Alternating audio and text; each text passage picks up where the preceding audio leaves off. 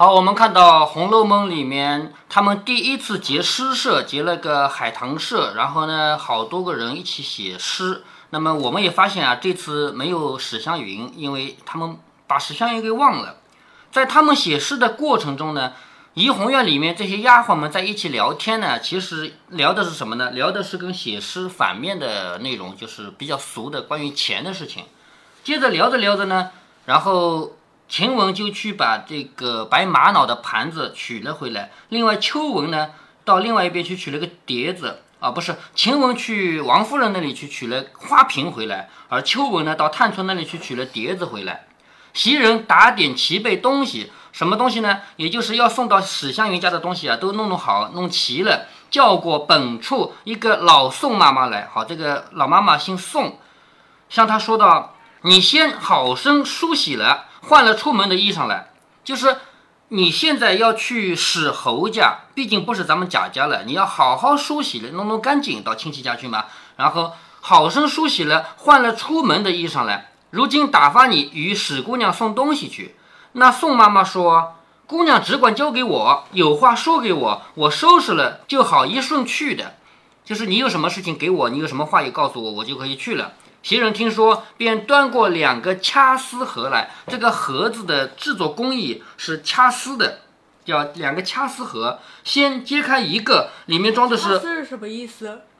掐丝盒应该是表面制作工艺，具体我们来查一下吧。啊，这就是一个典型的掐丝，就是上面是用金属做成一根一根细细的丝，然后把它拼成图。那这种图是最典型的用法是什么呢？用用那个就是珐琅，原因是什么呢？原因是珐琅是什么？有意的珐琅彩啊，就是瓷器啊。为什么要这样做呢？原因是瓷器和金属的热膨胀不一样。你知道啊，如果两样东西热膨胀不一样，把它们非要做在一起的话，那夏天和冬天它就会发生变形，是不是？嗯，是吧？那么像这个东西。它的不同组成部分，如果说热膨胀不一样的话，它夏天做出来的到冬天就不成样了，或者冬天做出来的到夏天都不成样了嘛，是吗？所以把它做成很小很小的一格一格呢，每一格都有变形，但是整个外观不变形。这种工艺叫掐丝。我们现在看到的这些东西都是掐丝的。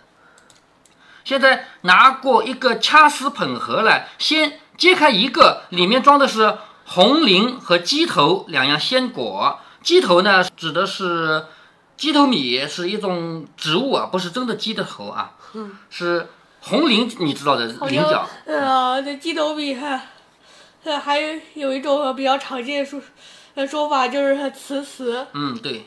那还有红菱，你知道的，就是菱角，是不是啊？嗯。好，这两种东西。这个瓷瓷是什么？一种植物的果子啊，水里长的。这个好像说是睡莲的种子。呃，大概是吧。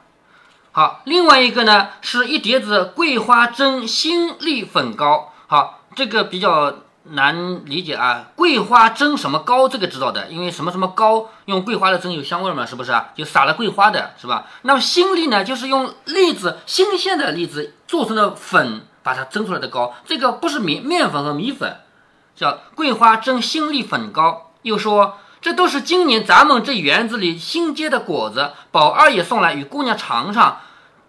在园里结的果子，哎，对，做的大观园里的嘛。在前日，姑娘说玛瑙碟子好，姑娘就留下玩吧。好，这个是袭人在交代宋妈妈啊，也就是说，宋妈妈，你到了史湘云家里，你要把这些话告诉史湘云，什么话呢？就是这个东西是我们园子里新结的果子，并且用果子来做的东西啊！而且呢，为什么把这个玛瑙碟子给你送来呢？因为你之前说过这个玛瑙碟子好，所以呢就有意连碟子送过来，你就留下玩吧。这卷包里头是姑娘上日叫我做的活计，就是还记得他们之间互相叫对方做那个针线活吗？是不是？这是姑娘上日叫我做的活计，姑娘别嫌粗糙，能着用吧。就是我这个做的不怎么好啊，你不要嫌啊，你就用着吧。替我们请安，替二爷问好就是了。就是还要替我向史湘云请安，还要替二爷向史湘云问好。宋妈妈说：“宝二爷不知还有什么说的，姑娘再问问去。”也就是说，现在贾宝玉不在现场，是你跟我说了这么多话。那么贾宝玉有没有话要跟史湘云说呢？对不对啊？他说：“宝二爷不知还有什么说的，姑娘再问问去，回来又别说忘了。”袭人就问秋文说：“方才可见在三姑娘那里？就是秋文不是去拿那个盘子的吗？是不是？那就问秋文，刚才你有没有见到宝二爷在三姑娘那里？”秋文说：“他们都在那里商议起什么诗社呢？又都作诗，想来没有话，你直去吧。就是他们在那写诗呢，估计没有什么事，你就去吧。”宋妈妈听了，便拿了东西出去，另外穿戴了，就是出门嘛，要穿出门的衣服嘛。袭人又嘱咐他说：“从后门出去，有小子和车等着呢。后门一出去，我已经安排好人了，男的，而且还有车子，因为出门要赶车子什么的，都是男人嘛。”宋妈去后不在话下。好，这里他们的就是袭人他们这些这边呢，就暂时不提了。宝玉回来。先忙着看了一回海棠，好，这个海棠他还没见过呢，诗都已经写完了，是不是啊？忙着看了一回海棠，至房内告诉袭人起诗社的事，袭人也把打发宋妈妈和史湘云送东西去的话告诉了宝玉。宝玉一听，拍手说：“偏忘了他！我自觉心里有件事，只是想不起来。就是我今天总觉得丢了个什么，但是想不起来，原来是把史湘云忘了。亏你提起来，正要请他去。”这诗社如果少了他，还有什么意思？袭人劝他说：“什么要紧啊？不过是玩意儿。就是在袭人眼里，写诗有什么要紧的？不过就是玩的嘛，是不是？他比不得你们自在，家里又做不得主。告诉他，他要来又由不得他，不来呢又牵肠挂肚的，没得叫他不受用。好，袭人的意思是叫贾宝玉，你别去请他。为什么？你告诉他你们结诗社了，他来不了呀。”他家里做不了主呀，对不对？他来又来不了，不来呢，心里又想着。宝玉说：“不碍事，我回老太太打发人接他去。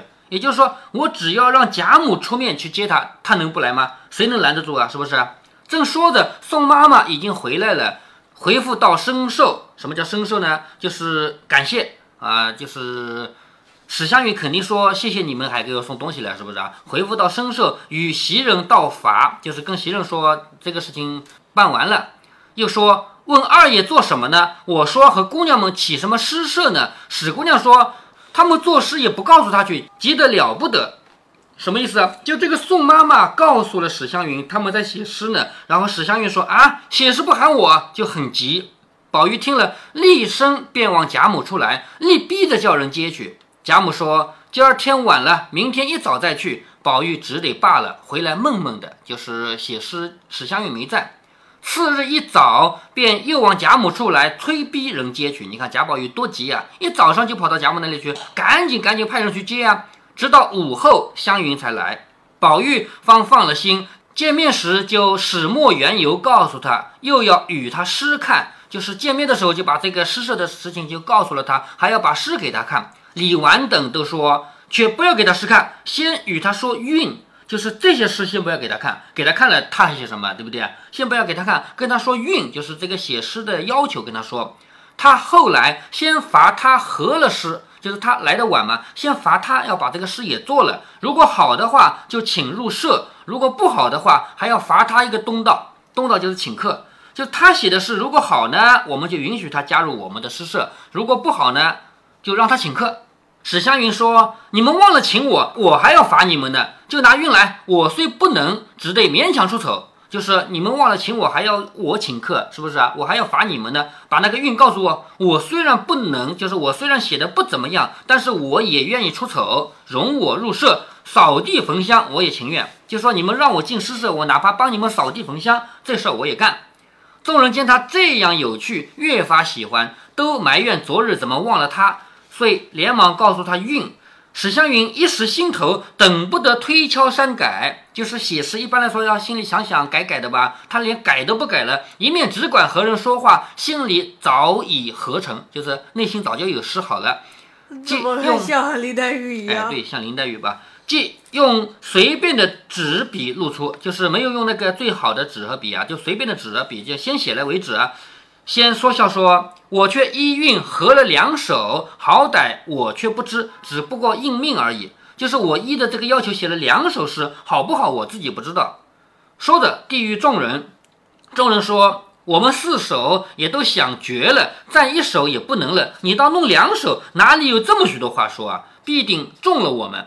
是我们这么多人，每人写一首诗，都把脑子给想破了。你还一人写两首，是不是啊？一面说一面看，只见那两首诗，其中之一是这样写的啊：神仙昨日降都门，都门就是很大的门嘛，对吧？神仙昨天来到了都门，种得蓝田玉一盆。因为这是白海棠，白色的嘛，是不是啊？所以他说它是玉，蓝田玉，你知道吗？不知道啊，就是新疆那边产的最好的玉，蓝田啊、和田啊，那边都是产好的玉的。就是玉这种矿石，它也分成分的，有的玉好，有的玉不好嘛。蓝田那里玉好嘛，是不是？自是双蛾偏爱冷，非关倩女易离魂。自是就是。自然是的意思啊，自然是双蛾是什么意思啊？就是负责下霜的那个仙女啊，她喜欢冷，因为这个花是给人一种凉的感觉嘛。非关倩女一离魂，就是不关那个离魂的倩女这个故事，你知道的吧？就是倩女本身是指长得漂亮的女人的意思，但是倩女这是一个典故，就是一个鬼魂，嗯，是吧？就是我们有。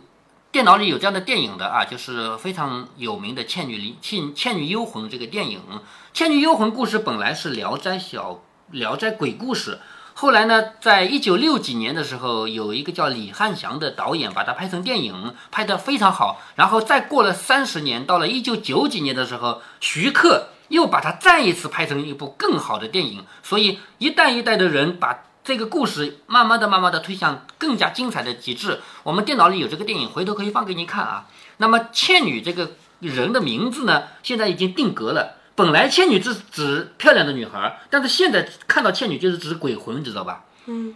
秋阴捧出何方雪，这个很好理解啊。秋天阴凉的，捧出哪里来的雪啊？这秋天怎么捧出雪来呢？指的就是白河呃白海棠嘛，是不是？啊雨自天来。隔宿痕，雨字就是下过雨的那个痕迹啊。天来，昨天晚上的那个痕迹叫隔宿痕。却喜诗人吟不倦，喜就是高兴，高兴那个写诗的人啊，一直不停的说，一直不停的说，岂岂令寂寞度黄昏？怎么能够让我们寂寞的度过黄昏呢？好，第二首诗说横指，横指是什么意思呢？横指就是指那种香的草，像横屋就是，嗯。就是恒无怨，哎，对，恒无怨里面有很多这样的花，对吧？横指啊，横指接通罗闭门，就是这种很香很香的草啊，铺满了台阶，一直通到另外一个长满了香草的门，也宜墙角，也宜盆。第二句就是这个白海棠也可以放在墙角，也可以放在盆里面。花因喜结难寻偶，人为悲秋易断痕。人为悲秋易断魂，花因为它爱清洁，它不是白花吗？爱清洁，所以很难找到跟它差不多的花，它找不到自己的朋友。人因为悲，就是为这个秋天感到悲伤啊，容易断魂，就是失去自己的魂魄，其实就是伤心的意思啊。玉竹滴干风里泪。金莲割破月中浪，好，这个玉和金都是指的白海棠花。玉不是很美的石头吗？金就是就是水晶那种东西吗？玉竹就像玉一样的蜡烛，滴干了风里的泪。那蜡烛把泪都滴干了，其实就是有一种伤感的感觉。但是写的也是花，白花。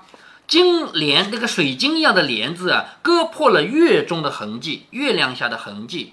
幽情欲向嫦娥诉，就是这个藏在心里的感觉啊，就想对着嫦娥说说。无奈虚廊夜已昏，虚廊就是这个走廊下面啊，没有什么东西的廊下面，没办法，廊下面夜已经很晚了，叫夜已昏。众人看一句，惊讶一句，看到了，赞到了，都说这个不枉做了海棠诗，真该要起海棠社了。就是果然写的不错啊！我们这么多人都写了海棠诗，真的要起一个海棠社了。史湘云说：“明日先罚我个东道，就让我邀一社，可使得？就是明天你们罚我来请客，因为我第一次没来嘛，后来补的嘛，罚我一个东道，就让我邀一社，就是我来邀请大家来接一个诗社，怎么样？”众人说：“这更妙了。”因又将昨日的与他品评了一回，就是昨天别人写的这些诗啊，也要给史湘云看看，是不是啊？好，这一下子呢，这一天就过去了。到了晚上，就至晚，宝钗将湘云邀往恒芜院安歇去。史湘云是偶尔来住一住的，没地方住嘛。前面来了，住在林黛玉的房间，你还记得的吧？是吧？这一回，薛宝钗将史湘云邀请到她的地方去住。好，你还记得吗？前面就在这几回，薛宝钗已经笼络了两个人了，还记得吗？是什么？一次是因为。袭人叫薛宝钗去啊，不，袭人叫史湘云帮他做一个鞋子。史湘云说：“我怎么有空帮你做？是不是啊？”后来薛宝钗不是说的吗？他没有空，他在家里没得自由，每天做到深更半夜的，说不定还要夜里熬夜给你做呢。然后说：“我来帮你做吧，是不是？”所以那一次是薛宝钗笼络了袭人，是不是？那么后来还有一次，薛宝钗就跑到她的姨妈那里，就是王夫人那里说：“我有衣服的呀，不用去做衣服了，是不是？有这些细节的吧？”好，这一天晚上，薛宝钗把史湘云请到她的恒芜院去，他们晚上说的一席话呢，其实就是让史湘云从此对她感恩不尽。刚才我说笼络啊，说的不太好听，因为笼络是个反义词、贬义词，你知道的吧？啊，呃，我也没听过。呃，比如说啊。我给你点东西，呢这个我送给你，明天你就有什么好事，你你别忘了我啊！就这叫笼络，知道吗？就是我现在我给你点钱，那这个钱我给你的，那你明天有什么好事，你得记着我。这种关系叫笼络。那薛宝钗呢，我们也不能简单的把她当坏人，因为她这个人是处事比较圆的，她能够跟所有人都处好关系，这跟林黛玉是反的，是不是啊？林黛玉基本上跟任何人都处不好关系，是吗？但薛宝钗能，所以薛宝钗前面说跟袭人说：“你那个针线我帮你做吧，是吗？”她跟所有人都能处好关系，原因是他愿意付出。那这一回他替史湘云付出什么呢？史湘云说：“明天让我来做东，明天我来请客。但是你要知道，史湘云她在家连自由都没有，她在家还要做手工呢。她父母也死了，是叔叔婶婶养她大的。你说她有钱请客吗？没。他自己随口一说，我来请客，说就说了，结果他是没有办法去实施的。所以这天晚上，薛宝钗要把他请到自己那边去住，然后一晚上就跟他商量说：这样请客还是你请，但是用到的东西我来，明白了吗？这次薛宝钗又跟史湘云走的关系非常非常近了吧？所以我用笼络这个词，因为这个词是贬义的，所以我特别向你说明啊，咱们并不能够把薛宝钗简单的把她当坏人，所以笼络这个词用的不太合适。但是呢，有那么一种成分在里面。